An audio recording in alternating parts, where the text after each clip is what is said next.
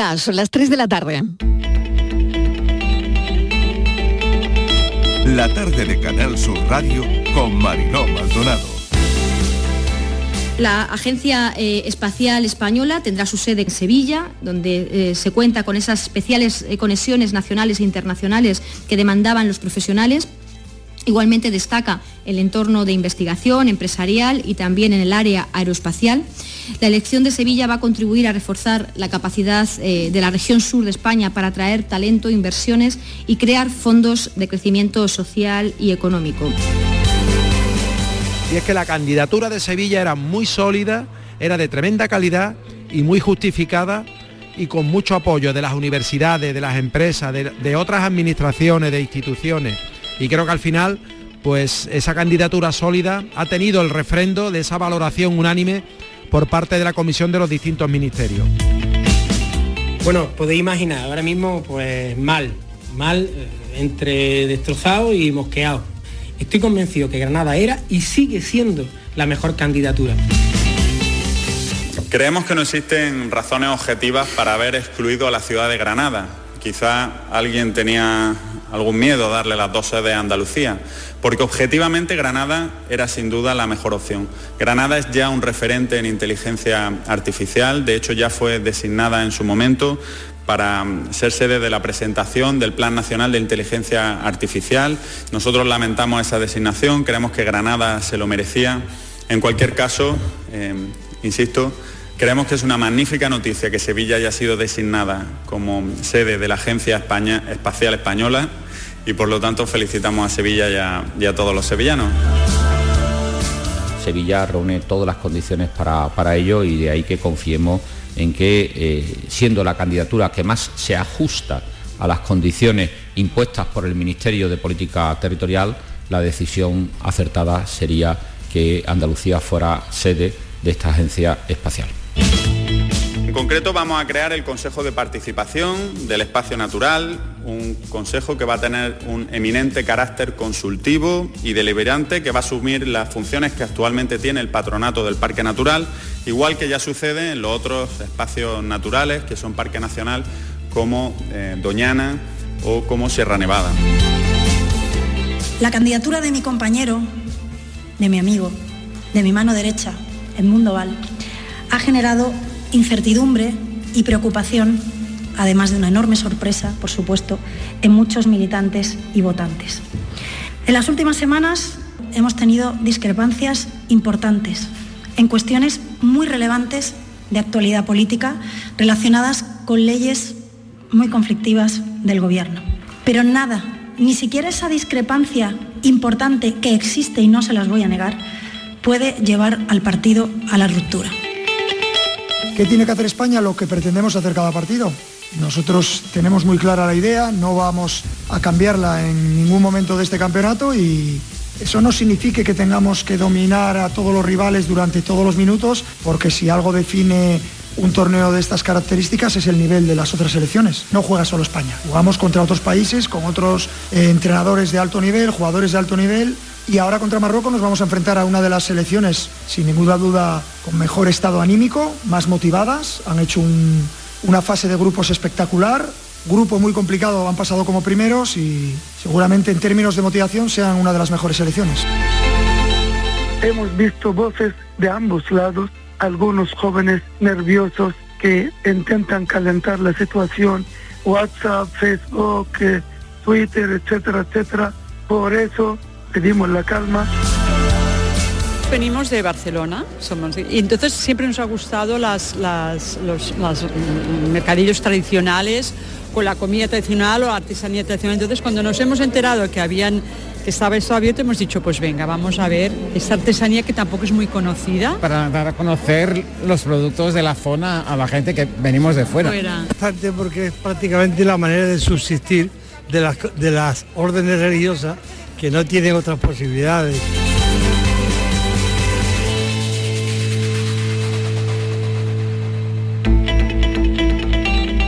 La tarde de Canal Sur Radio con Mariló Maldonado. Acaban de oír los sonidos del día, ¿qué tal? ¿Cómo están? Son los sonidos que nos han llamado la atención desde esta mañana en nuestra línea de audios, los protagonistas de la actualidad.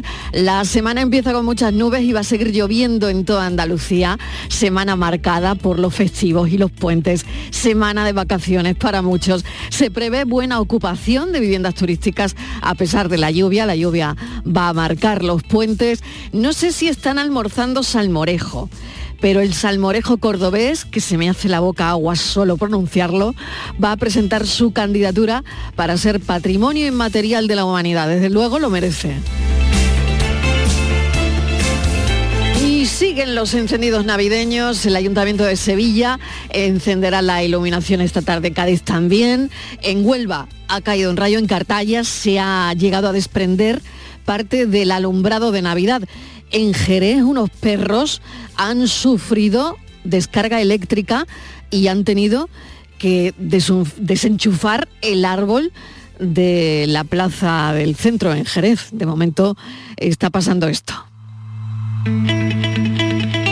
Buena noticia es también que Sevilla va a ser la sede de la NASA española, Sevilla elegida para albergar la Agencia Espacial Española. No ha tenido la misma suerte Granada. Han oído la decepción de su alcalde en nuestra línea de audios. La inteligencia artificial se va a Coruña. Con el frío sube la luz un 9,5%, ahora que aumenta el consumo por la demanda de calefacción. Mira tú por dónde. Una subida considerable, 267 euros megavatio hora. En tres días la electricidad se ha encarecido más de 75 euros, un precio que está muy por encima de los precios del lunes de la semana pasada.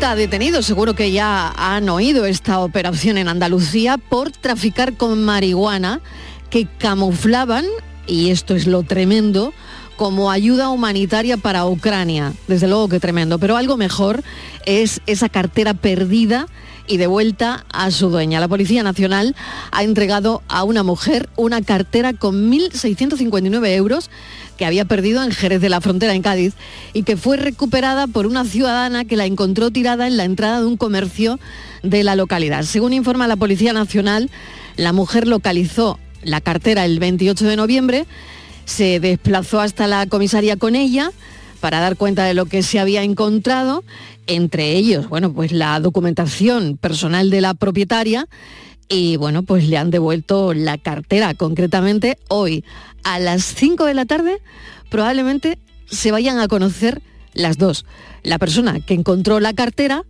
y la persona que la perdió. Se acabó la impunidad para aquellos que reservan un billete gratis en Renfe y luego dejan el, asiento vacío.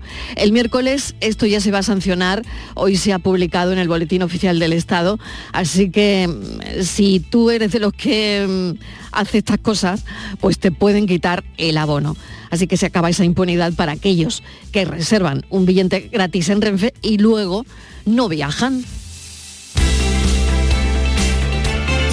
Es el Día Internacional del Voluntariado. ¿Qué haríamos sin ello? Desde aquí todo nuestro reconocimiento. El mundo le dice adiós a uno de los novelistas y reporteros, porque fue corresponsal de guerra antes de convertirse en escritor, más conocido en Francia, Dominique Lapierre, el autor de La ciudad de la alegría, sobre la pobreza de Calcuta, que le consagró, que vendió millones de ejemplares y pasará a la historia como un gran referente de las letras.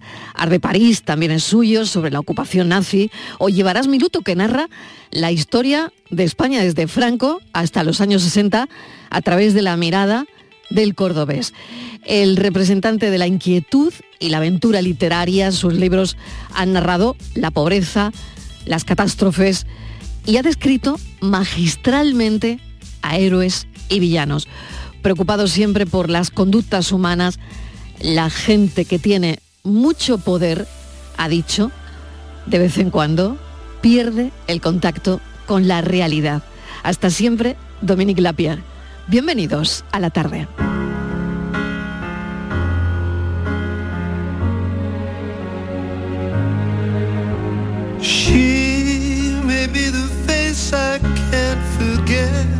A trace of pleasure or regret.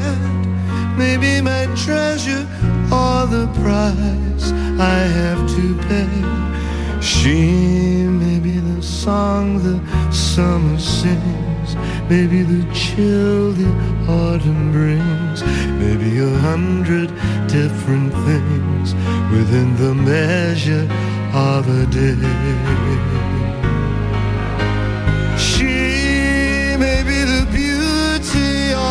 Maybe the famine or the feast, may turn each day into a heaven or a hell. She may be the mirror of my dreams, a smile reflected in a stream. She may not be what she may seem inside her shell. Esta es una canción que cantaba Aznavour, pero me encanta esta versión de Elvis Costello, que es She.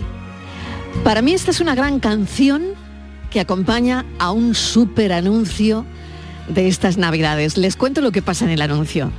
Un señor mayor se encierra en el baño de una manera muy discreta, cierra el pestillo, con un pintalabios y se empieza a maquillar a escondidas. Compra también otros productos de maquillaje después, sombra de ojos, colorete, rímel, que darse el rímel no es nada fácil. Y busca en revistas cómo se puede uno maquillar bien. Llega la cena de Navidad, junto a su familia. Y aparece Álvaro, su nieto de 26, y ahí viene el giro.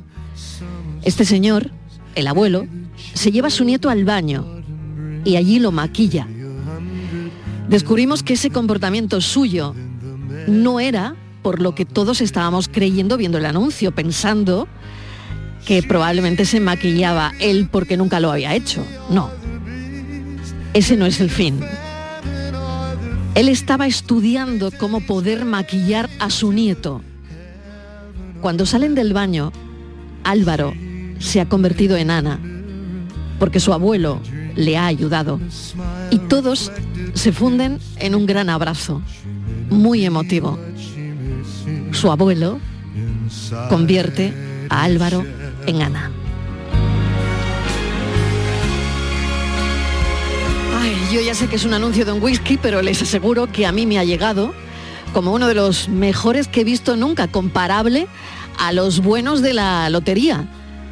Y sí, es verdad, la magia no solo está en la Navidad, también está en nosotros.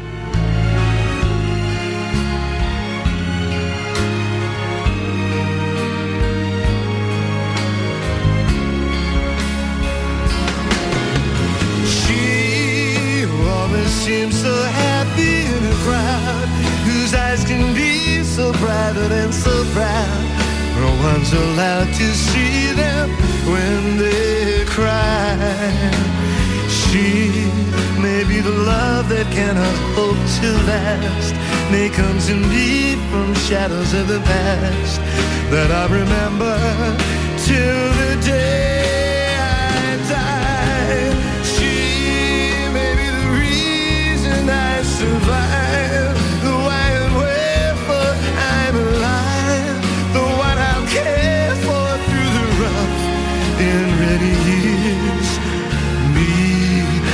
take her laughter and her tears and make them all my souvenirs. For where she goes, I've got to be. The meaning of my life is she.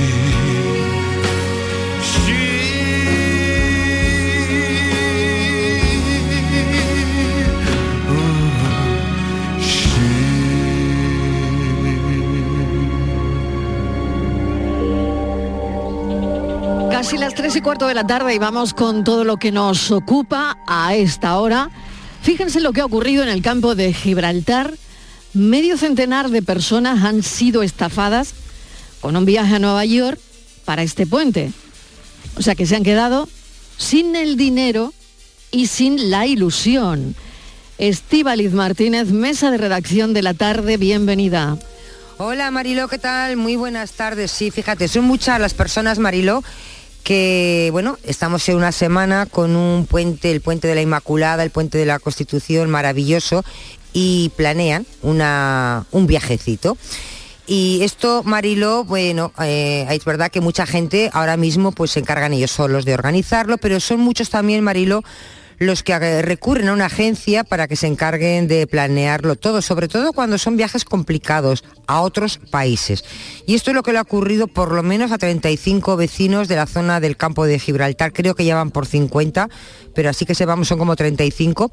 Todos ellos, Mariló, eh, confiaron en una supuesta agencia de viajes que ahora presuntamente les ha estafado. Todos ellos habían contratado un viaje a Nueva York, casi nada a través de la agencia Happy Travel Sociedad Limitada.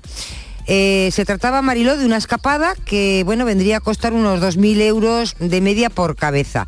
La empresa Happy Travel Sociedad Limitada anunciaba, Mariló, un atractivo viaje organizado a Nueva York entre el 2 y el 8 de diciembre por un precio base de 1.450 euros por persona pero este presupuesto se podía ampliar porque eh, se podían añadir actividades complementarias, como por ejemplo, si querías asistir a un musical de Aladdin, a un partido de la NBA, hacer un viaje en el día a Washington o a Toronto, o una excursión, por ejemplo, a las cataratas del Niágara. Bueno, pues había una oferta, ¿no?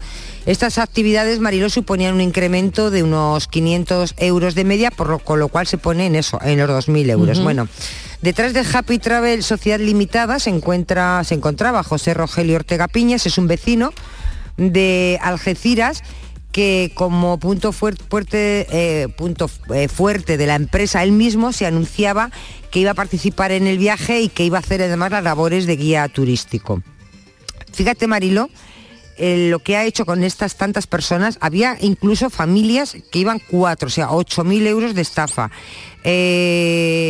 Calculando eh, 36 personas, que han sido más, pero calculando esas tres personas de media, que eran las que, las que en principio habían denunciado, más de 7.000 euros estafados.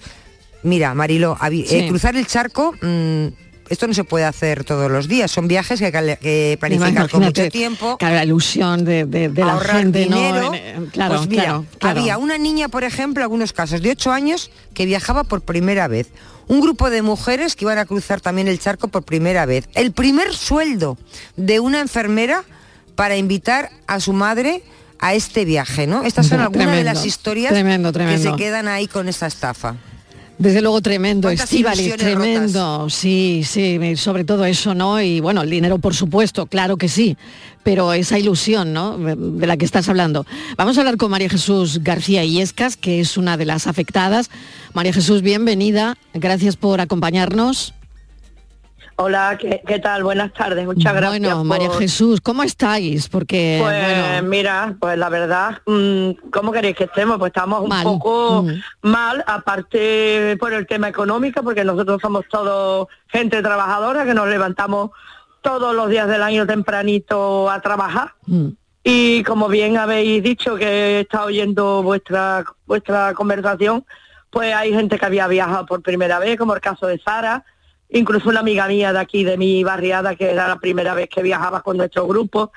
Y bueno, nosotros somos un grupo de mujeres de una asociación que se llama Carmen Bru de San Roque, que llevamos muchos años organizando viajes de todo tipo.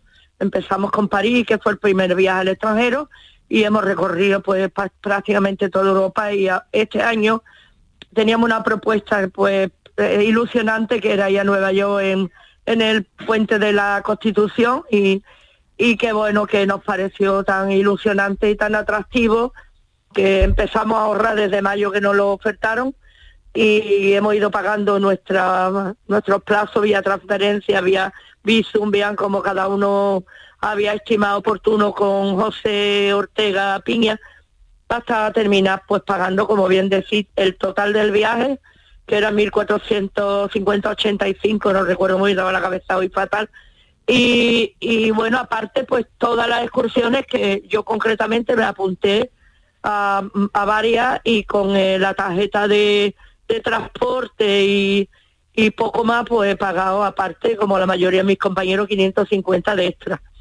Así que la mayoría hemos pagado rondando los 2.000, 2.100 euros y el caso de los padres de Sara y de su hermano pues les ha costado la broma 8.000 euros. A los que vamos solo 2.000, a los que van con su hija o Qué con- barbaridad, qué con su barbaridad, marido, María Jesús. 4.000 y bueno. Qué y lo peor barbaridad. de todo es que el dinero es muy importante, pero lo peor de todo es que bueno, es que no hemos quedado con las maletas eh, preparadas sin posibilidad pues de, de viajar pues a ningún sitio, ¿no? Y bueno, un poco frustrante, la verdad. Y tanto que sí, y tanto que sí, porque es verdad que el dinero, hombre, está claro que tiene mucha importancia, porque son personas que, bueno, que lo han estado pagando incluso, pues lo que estás comentando, ¿no? Eh, mm, dando un dinero, imagino que a cuenta para llegar a, a poder realizar ese viaje. Claro, y Y, además, además, no solamente ya del dinero del viaje en sí, que es que hemos hecho un gasto en algunos en cambiar en dólares, en Claro, comprar ta- claro. tarjeta de teléfono, en comprar un chaquetón, porque nosotros vivimos en Andalucía y ese Claro, frío en Nueva York no hace muchísimo frío ahora, Ah, claro, claro, claro. gorro, bufanda, guantes, eh, chaquetón, botas adecuadas, bueno, eh, tú te pones a echar cuenta y, y son 3.000 euros por ahí, ¿no? y bueno, y, y que el día mismo nosotros nos hemos reunido con esta persona tres veces durante desde mayo que propone el viaje para hablar del viaje, para hablar de las características del viaje, de las excursiones, de los modos de pago, de todo. Y concretamente el último día que lo vimos, aparte del día que teníamos que irnos, que, que vino a decirnos que, que- que no podíamos realizar el viaje porque tenía problemas, el 23 estuvo con el grupo reunido aquí en Puente Mayorga, en una pequeña localidad de San Roque, donde estuvo tan campante. Bueno, pero María tan- Jesús, ¿qué, qué presunción, presunción de inocencia, por supuesto, ¿no? Hasta que no se demuestre lo contrario. Pero ¿qué Hombre, ha pasado? María Jesús, ¿qué ha pasado? ¿Qué le ha pasado a este hombre? Pues, ¿Qué no lo- explicación? ¿Os han dado alguna explicación? ¿Cómo habéis sabido que no podéis viajar? O sea, ¿qué- ¿qué, qué ha Pues- pasado? ¿Qué- qué- Pues llama por el 23 nos reunimos con él, que venía de Egipto, y al día siguiente nos reunimos con él, nos comenta que se reúne con nosotros porque es este grupo que es muy especial para él, pero que venía malo, pero bueno, hablando tan tan normal de la ropa que debíamos de llevar, de la maleta, que de verdad que nos olvidáramos que era un viaje de mucho tute, que no íbamos a la ópera de Viena, que íbamos a un viaje de andar, de ir cómodo, de ir, bueno, tan normal de verdad. Pero el día 2, que teníamos que haber salido de madrugada, desde un autobús que nos recogía en Puente Mayorga a las dos y media de madrugada y luego a las tres a los compañeros y compañeras de San Roque, pues me llama mi compañero Juan Carlos Ruiz y amigo diciéndome... Que es el alcalde, que es el alcalde, Ay, ¿no? Sí, que aparte Eh, eh. del alcalde, pues hace muchísimos años que nos conocemos y viajamos juntos. Exactamente, pues, que a viajaba también el alcalde de San Roque. También, también. También viajaba. O sea que Y se ha quedado llama, mm, también sin tierra, viaje y en tierra, claro. también. Y bueno, pues me llama y me dice, bueno, ante todo, María, buenos días, felicidades. ¿Cuántos cumple? Digo, 66. Felicidades, pero agárrate que lo que te voy a decir es gordo. Eh, ve, yo estaba de vacaciones, ve localizando la llave del centro cívico, que nos vamos a reunir, que este me ha llamado, que dice que tiene problema con el viaje y que tiene problema con, con los vuelos, que no sé qué, que no sé cuánto.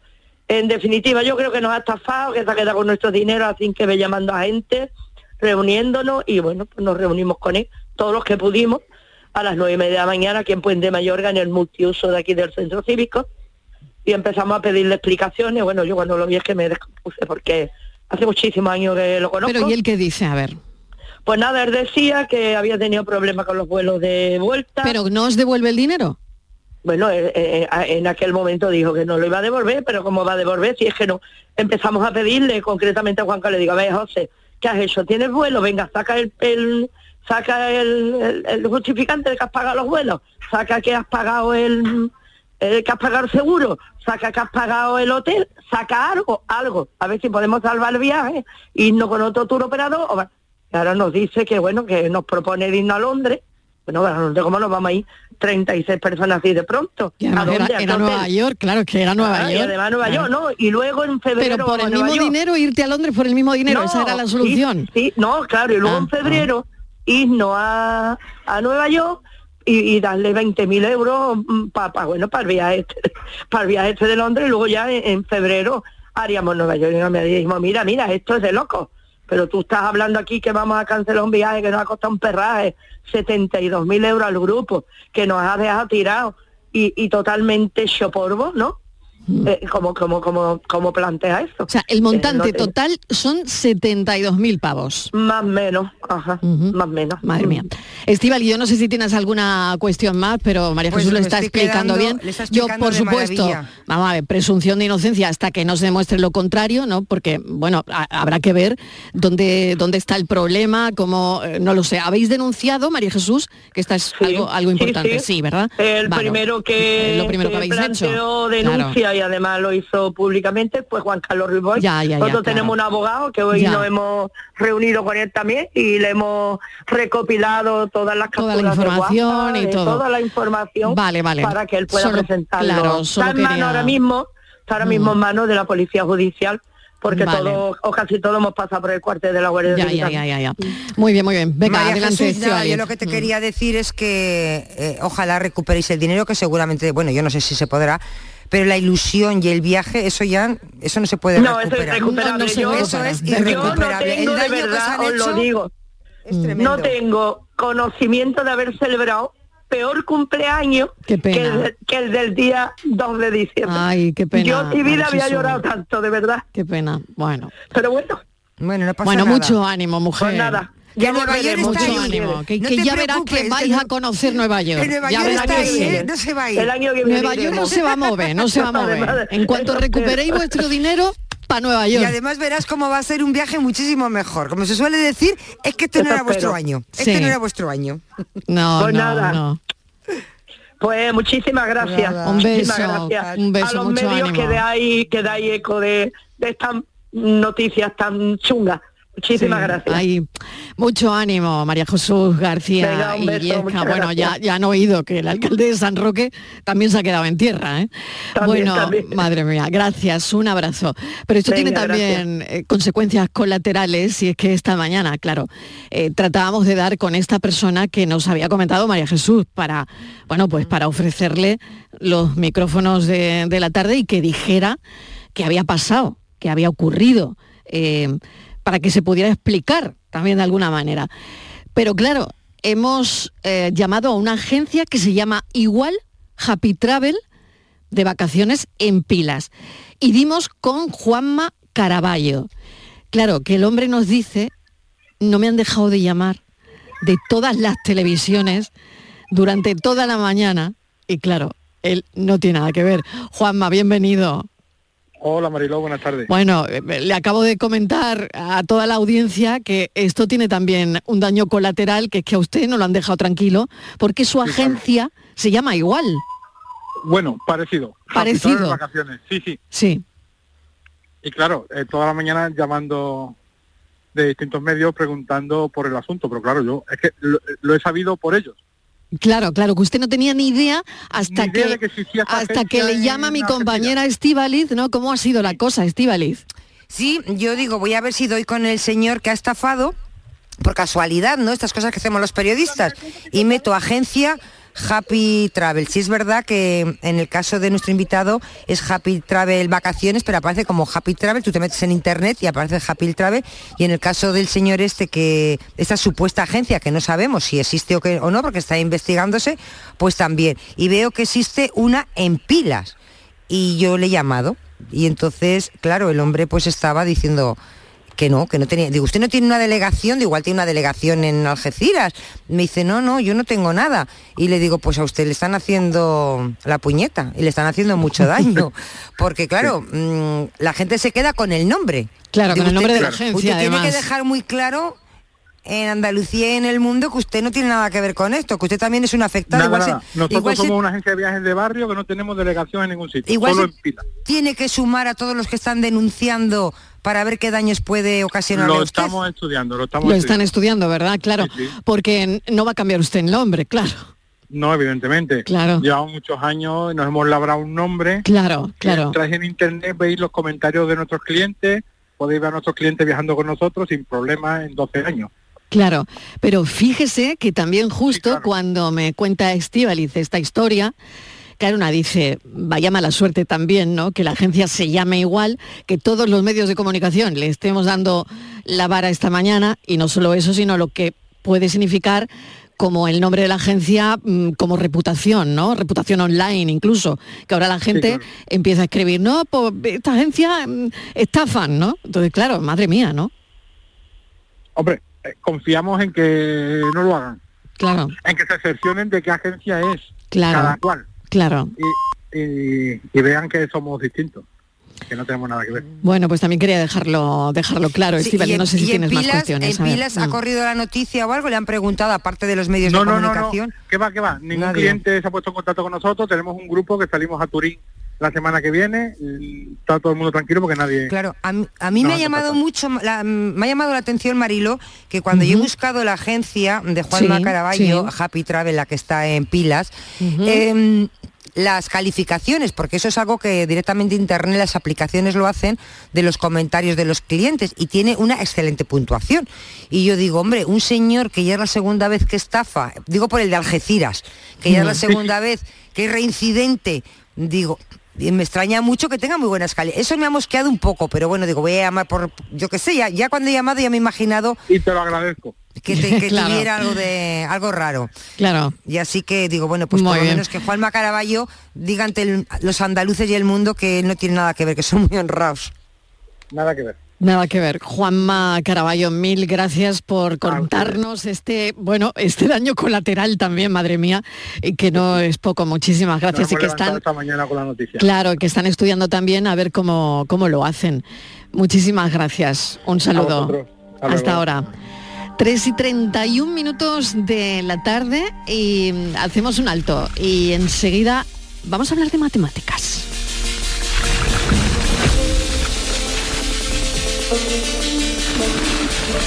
La tarde de Canal Sur Radio con Mariló Maldonado. También en nuestra app y en canalsur.es. Hay un lugar mágico donde se juntan tradición, cultura y arte. El Museo de Belén es más grande del mundo. Ven, no te lo puedes perder. Te esperamos donde el Belén se hace arte. Museo Internacional de Arte Belenista en Mollina, Málaga. Esta Navidad será un fiestón que tengo un extra de ilusión. Iré hasta Laponia en autostop con un extra de ilusión. Dame un cupón, o mejor dame dos, que quiero un extra de ilusión. Por 10 euros cupón extra de Navidad de la 11 con 75 premios de 400.000 euros. El 1 de enero, cupón extra de Navidad de la 11. Dame un extra de ilusión. A todos los que jugáis a la 11, bien jugado. Juega responsablemente y solo si eres mayor de edad. Noticia de última hora. Sube la luz, sube el gas, suben los alimentos. Pero en tiendas MGI, los juguetes siguen a 10, 15 y 20 euros. Porque estas navidades ningún niño se quedará sin juguetes. Tiendas MGI, mirando por tu ahorro. Visítanos en tu tienda más cercana o en tiendasmgi.es. Somos la generación más inclusiva y diversa de toda la historia. Compartámoslo, gritémoslo, démoslo todo, sintámonos orgullosos. Pero sobre todo, aprovechémoslo. Si nos dejan, tenemos la oportunidad de crear una sociedad en la que todos seamos protagonistas. Tú también. Grupo Social 11. Generación Inclusión. Hola amigos, aquí seguimos contigo una temporada más en la noche de Canal Sur Radio con Rafa Cremades. Con las mejores sorpresas, música, diversión y todo, todo lo que ya sabes que tiene este gran club en el que hemos convertido nuestro programa de radio. La noche de Canal Sur Radio con Rafa Cremades. De lunes a jueves, pasada la medianoche. Más Andalucía, más Canal Sur Radio.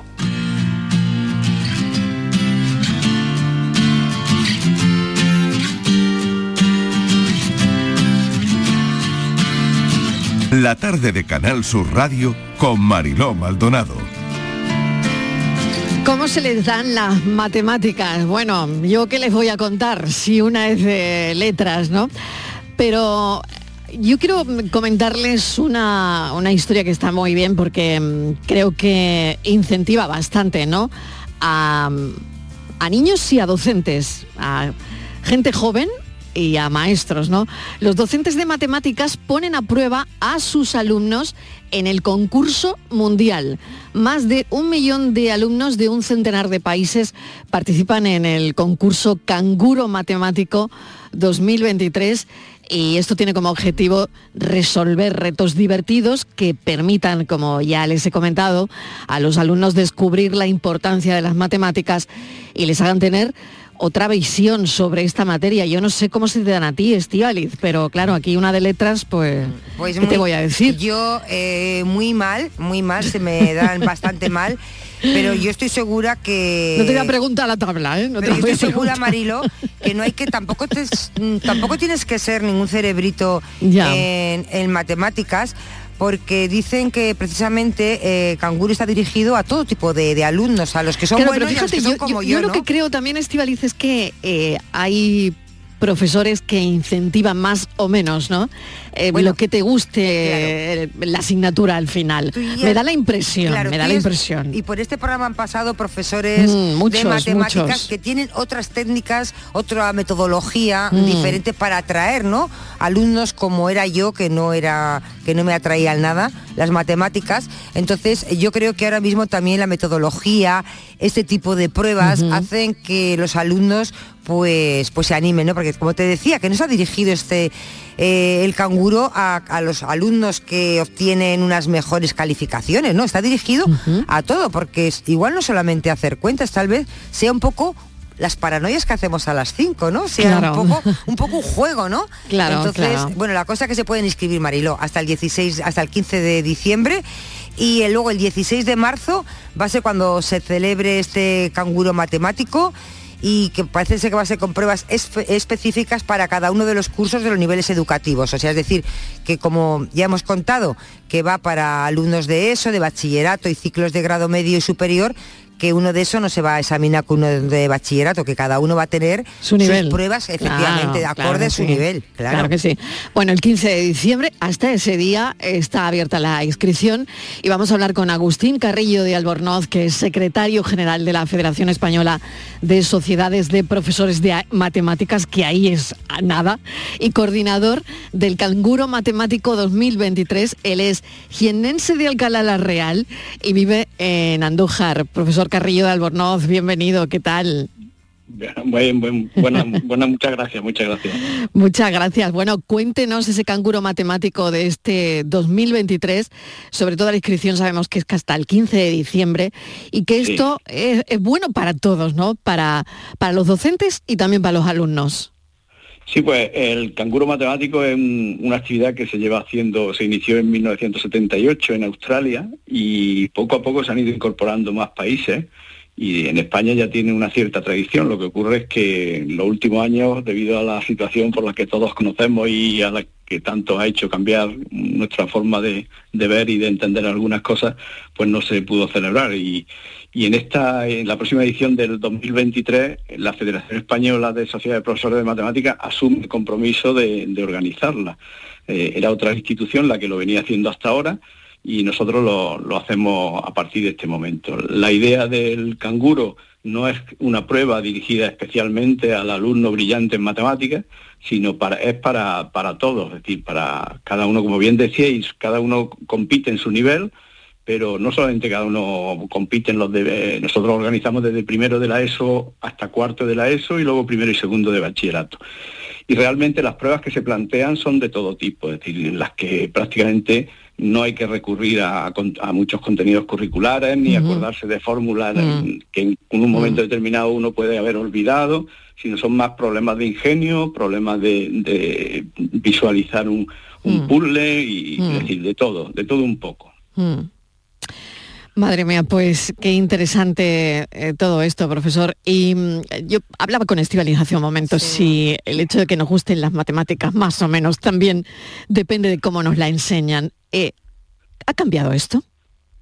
Hombre, intentamos, nosotros en la federación hay alrededor de 6.000 docentes que pertenecen a las 20 sociedades que hay en las distintas comunidades de, de España. Y lo que intentamos es, es, eh, precisamente es- eso, mo- eh, mostrar que las matemáticas se pueden aprender, se pueden enseñar de otra forma distinta, eh, a como tradicion- tradicionalmente las aprendimos los que ya tenemos una cierta edad. ¿no?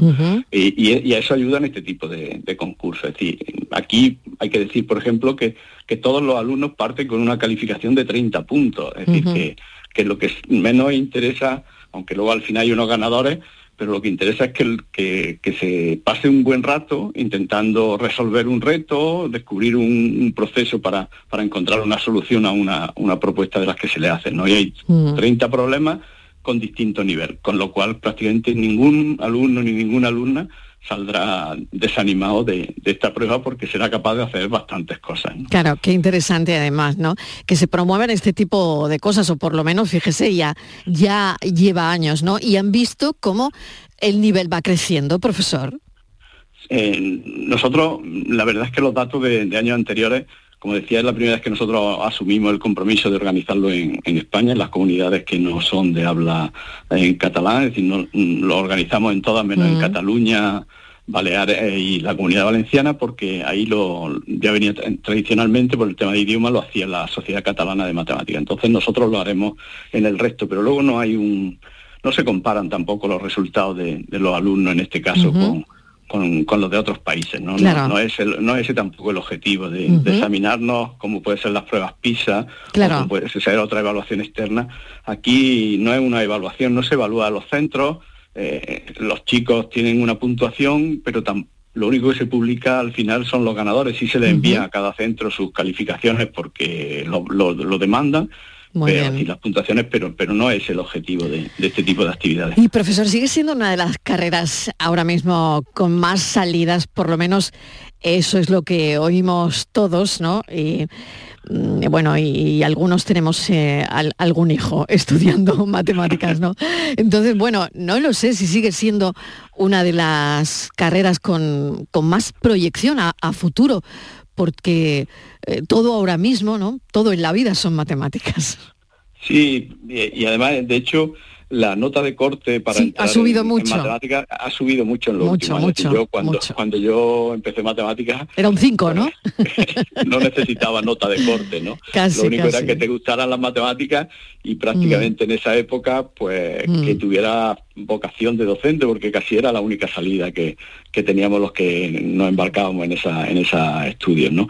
Pero en realidad, la realidad hoy en día es que a los matemáticos y matemáticas se lo están rifando las empresas. Claro. Es decir, ¿por qué? Pues porque quizás eh, la forma de entender muchas cosas o de Mm. resolver problemas o de planificar sea lo que una empresa le viene muy bien y tenemos una, a lo mejor tenemos cierta capacidad Claro. para poder afrontar ese tipo de, de situaciones. ¿no? Porque ¿cómo es la cabeza de un matemático, profesor Carrillo de Albornoz? ¿Cómo, cómo Pues veis las cosas? Porque claro, yo em, me parece una carrera tan abstracta, ¿no?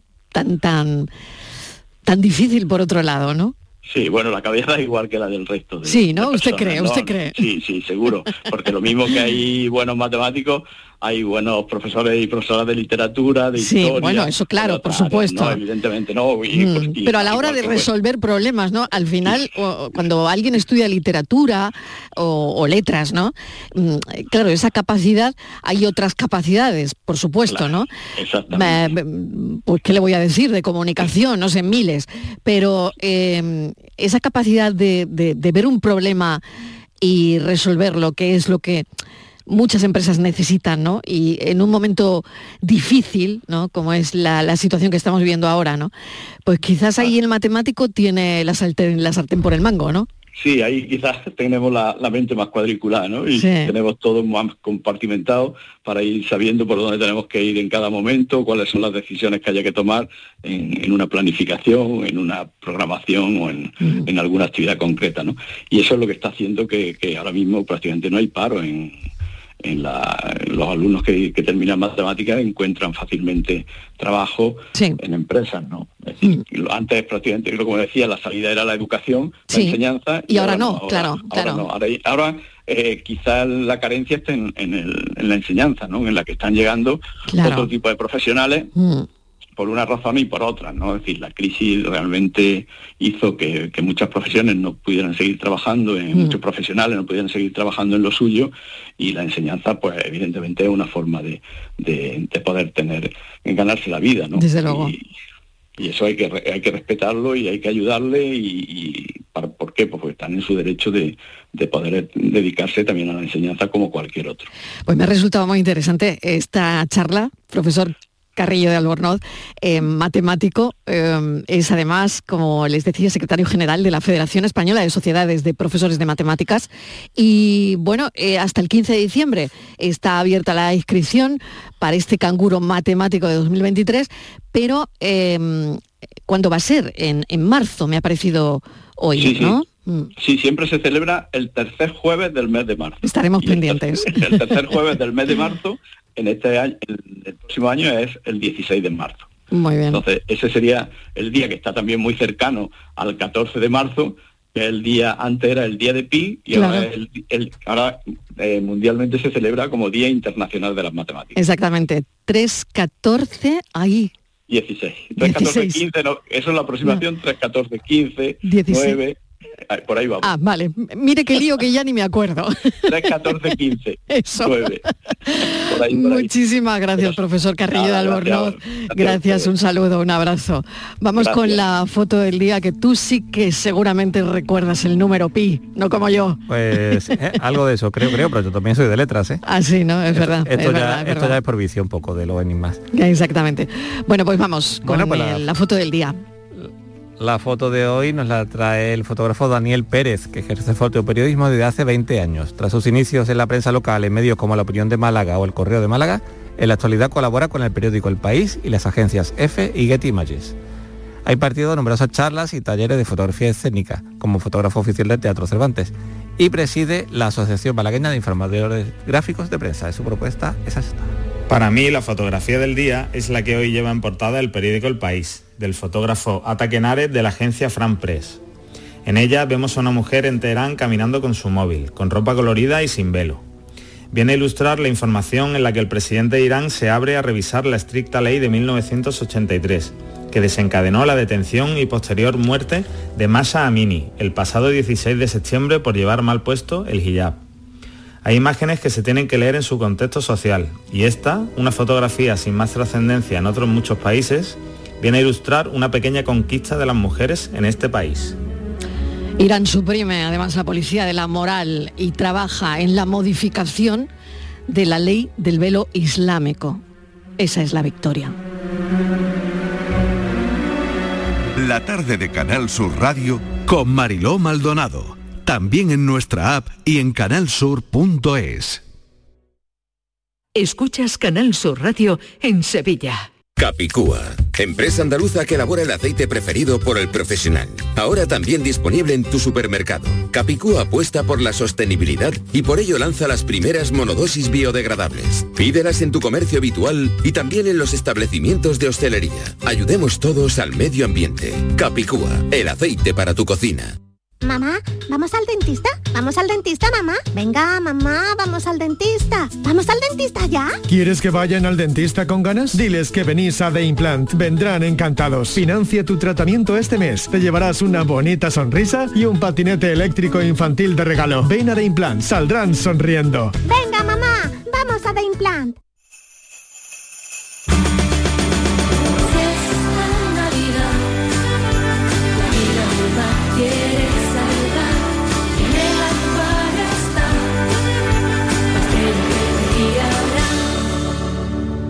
Un océano de Navidad. Acuario de Sevilla. ¿Encargarías tu cena de Navidad a abonos y piensos Hermanos García? Pues eso, tu vehículo de ocasión siempre en Grupo Sirsa. Y ahora, hasta fin de año, te ofrecemos más de mil vehículos de ocasión con hasta 4.000 euros de descuento. Descúbrelos en nuestros concesionarios Renault, Dacia, Mazda, Volvo y Suzuki en Sevilla. Grupo Sirsa, nos movemos contigo. Liquidación por cierre en Pieles Carrión. Prendas de mujer con descuentos de hasta un 90%. Sí, sí, un 90% de descuento en chaquetas y abrigos de alta peletería. Aprovechate de esta liquidación total porque es hasta fin de existencia y consigue prendas para siempre. Del 1 al 31 de diciembre. Pieles Carrión en Autovía Sevilla-Huelva, kilómetro 28. Recuerda, liquidación total de prendas de mujer en Pieles Carrión. Canal Sur Radio acaba 2022, según el EGM, con una audiencia de 236.000 oyentes. Continúa como referencia radiofónica entre los andaluces y como la cadena pública líder de audiencia en Andalucía. Gracias por confiar en nosotros. Gracias por escucharnos. Canal Sur Radio. la radio de Andalucía. La tarde de Canal Sur Radio con Mariló Maldonado. Estos son nuestros teléfonos 95 1039 105 y 95 1039 16. Cinco abogados tenemos en el programa. Hoy ya saben los oyentes que le toca a José María del Río. Solemos hablar con él de herencias, derecho de familia. José María, bienvenido. Bien hallada, Marilo, buenas tardes. Aprovecho para recordar también el teléfono para que envíen un WhatsApp, un mensaje de audio si así lo necesitan o así lo requieren. Y 670, ah, me acabo de olvidar de los teléfonos, que no los tengo además te por aquí. A ver, Sevilla, recuérdamelos tú, Estíbaliz. 670 940 200 y otro número de WhatsApp. Venga, ¿y el de Málaga? 670 94 30 15. Venga, Y pues si quieres son. también podemos dar los fijos, ya los hemos dado. Venga, los Venga. hemos dado, pero recuérdalos. Venga, si quieren participar, en 95 10 39 105 o 95 10 39 106. Muy facilito. Venga, pues no tenía aquí los teléfonos y como no le he dado veces, Ya, pero a veces pues se se me ha olvidado, se me ha olvidado. Lapsus total. Bueno, pues vamos con este asunto que me, me atrae bastante, porque madre mía, se trata de una paternidad de hace 35 años, que se hice pronto, y resulta que es que ahora parece que se reabre el caso. El Supremo, de hecho, lo ha reabierto. Se desestimó hace 35 años un caso de paternidad, el hijo de una persona que pudo tener sexo con otros debido a su trabajo, pero le reconoce al hijo el derecho, por supuesto, a saber quién es su padre. Sí, Marilo, precisamente, eh, bueno, hablas de efectivamente eh, una mujer, eh, bueno, pues era una, una prostituta que tuvo, tuvo un hijo y se le pidió la paternidad al padre. Tenían el 99,3% mm, de, de que era su padre, de fiabilidad, pero el juez dijo que determinó que no se podía garantizar bajo el argumento de que ella, por su profesión, que podía haber tenido relaciones con otros hombres, pues que no, no se le podía decir que le fuera el padre. Y ahora él es el hijo el que quiere esclarecer la paternidad, eh, su padre, y ha hecho lo mismo, ha presentado una prueba y ahora ha sido el Supremo quien reabre el caso a ver qué es lo que pasa. Entonces, es, la- es lo curioso que lo queríamos preguntar a José María del Río. eh, el supuesto padre lo que dice es, porque supuesto de momento, defiende que es un caso que ya se juzgó y que no se puede volver a, a tratar. No sé estas cosas cómo son, porque es bastante complicado todo, Marilo. Mm. José María, ¿cómo lo ves tú? A ver. Vamos a hacerlo fácil. Vamos a Vamos hacer, a ver. sí. Eh, la, primera, la primera reclamación seguro que no la hizo el hijo, porque de alguna manera fue, sería la madre eh, eh, la que de alguna manera iniciara un procedimiento de reclamación de la filiación no matrimonial. Pero es que el Código Civil es muy claro, ¿no? En su artículo 133 el Código Civil dice que a falta de posesión de Estado, la acción para reclamar la filiación no matrimonial corresponde al hijo durante toda su vida. Por consiguiente, de alguna manera, si no existe posesión de Estado, la posesión de Estado es un hecho precioso que normalmente queda muy bien dicho, pero que es una reminiscencia de derecho romano, ¿no? Una persona podría tener, para tener posesión de Estado, ten- tenía que tener nomen, tractus y reputatio, es decir, utilizar el apellido de la persona que dice que era su padre, eh, tener una relación filial con esa persona que declara ser su padre, o que la sociedad viera que ese hijo se comportaba como un hijo de ese padre. Esa era la posesión de Estado. Pues cuando no existe esa posesión de Estado, en este caso, cuando la madre de alguna manera pudiera haber tenido relación con varios hombres y no pudiera quedar acreditada la afiliación no matrimonial, el hijo durante toda su vida tiene la facultad de iniciar un procedimiento judicial para reclamar la afiliación no matrimonial. Ujú. Qué Ah, curioso, la verdad, porque claro, el supuesto Sí. padre lo que defiende es que eh, es un caso que ya se juzgó, ¿no? Y que, bueno, él se mm, lava las manos, ¿no?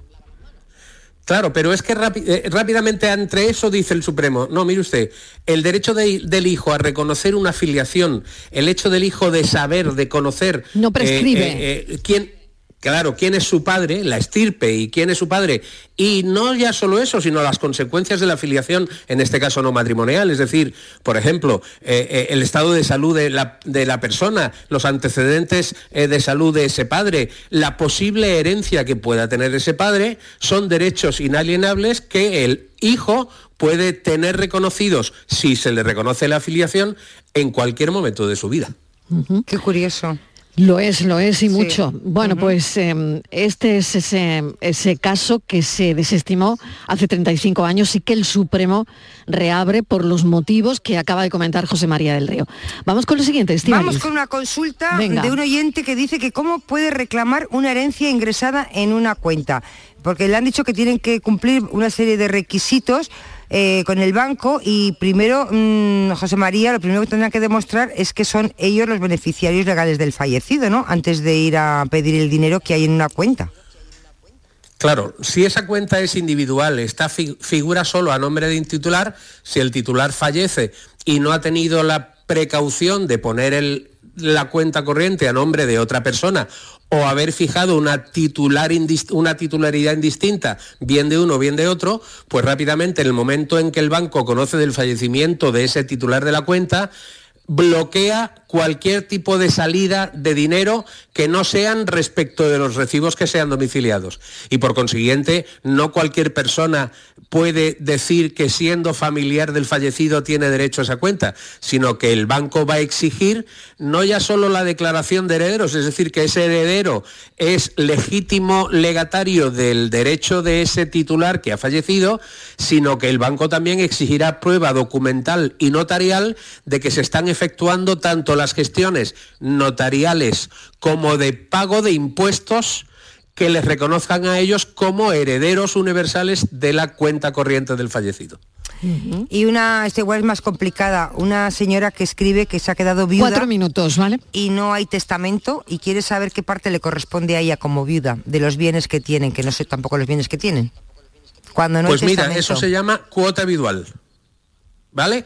La cuota habitual va a ser determinada en función de dos parámetros fundamentales.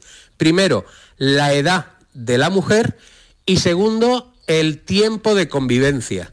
Esa relación va a determinar una aplicación de un tanto por ciento que en función de mayor edad va a ser más pequeña, lógicamente, porque durante si ha convivido el matrimonio más tiempo, ha tenido tiempo de usar y de disfrutar de los bienes gananciales y por consiguiente le van a determinar un tanto por ciento de valor de la herencia, que normalmente es el usufructo del tercio destinado a la mejora, pero que para que nos entiendan perfectamente, un tanto por ciento en función al tiempo vivido con el causante. Ah, O sea, que eso es mucho, pero que es más complicado, ¿no? O sea, un testamento Eh, facilita mucho no, es, las no es tan complicado, ¿no? es decir, no, no es tan complicado. Es, vamos a ver, dentro de lo que es un tercio, el usufructo del tercio destinado a la mejora se sobreentiende que es el derecho de ser disfrutar una parte de un tercio que se puede conceptuar y determinar y distribuir en un tanto por ciento que se hacen, atención, unas tablas en función del tiempo vivido con el causante y la edad de la persona que va a ser objeto de ese derecho. Entendemos que estaban casados en gananciales, Lógicamente. porque si no la cosa sería diferente, ¿no? Bueno, de todas maneras, si están casados, siempre existe la posibilidad de reclamar la cuota habitual. Bien sea por bienes gananciales, que lo será sobre el 50% de la titularidad de todos los bienes, o bien respecto, si son privativos o hay separación de bienes, respecto de los bienes del difunto. Bueno, pues mm, creo que es muy interesante, desde luego, todo esto, José María. Y otra noticia que, me- nada, me queda minuto y medio. Estivaliz, es que eh, tenemos de nuevo que hablar de los divorcios y las separaciones que crecen, Sí, que suben, ¿no? En el año 2021, eh, José María, después de la pandemia, aumentaron muchísimo los divorcios y las separaciones. Pero qué curioso, porque lo que llevamos de este 2002 volvemos otra vez a bajar, es decir, afortunadamente, no quiere decir que se hay O menos sea, que divorcios. crecieron en el 2021, Y en el pero dos- que han bajado y ahora. han bajado. O sea, ahora Ajá, en el bien. 2022 se está divorciando y separando menos gente. Lo que no sé es, incluso las demandas de nulidad dice que siendo- siguen siendo prácticamente testimoniales. Yo no sé si esto tiene que ver algo con la situación económica que estamos pasando, José María, o no, será que ya sabemos el- elegir mejor. es- El 100%. El 100%. Si yo tengo que pagar dos cuotas, tengo que hacer dos compras, tengo que pagar dos viviendas, tengo que pagar dos alquileres, eh, eh, rápidamente uno hace cuentas y dice, más vale lo malo conocido que lo bueno por conocer. Y hasta tanto en cuanto la situación económica siga así, me quedo en casita. Bueno, decirle a la persona que nos acaba de mandar un mensaje de audio que lo resolveremos el lunes que viene, porque claro, me quedan 30 segundos, que lo siento mucho, pero que la semana que viene será lo primero que hablemos. José María del Río, muchísimas gracias. A vosotras siempre. Un beso enorme, buen puente. otra vosotras. Adiós. Adiós. nos tomamos un café enseguida. Venga, hasta ahora.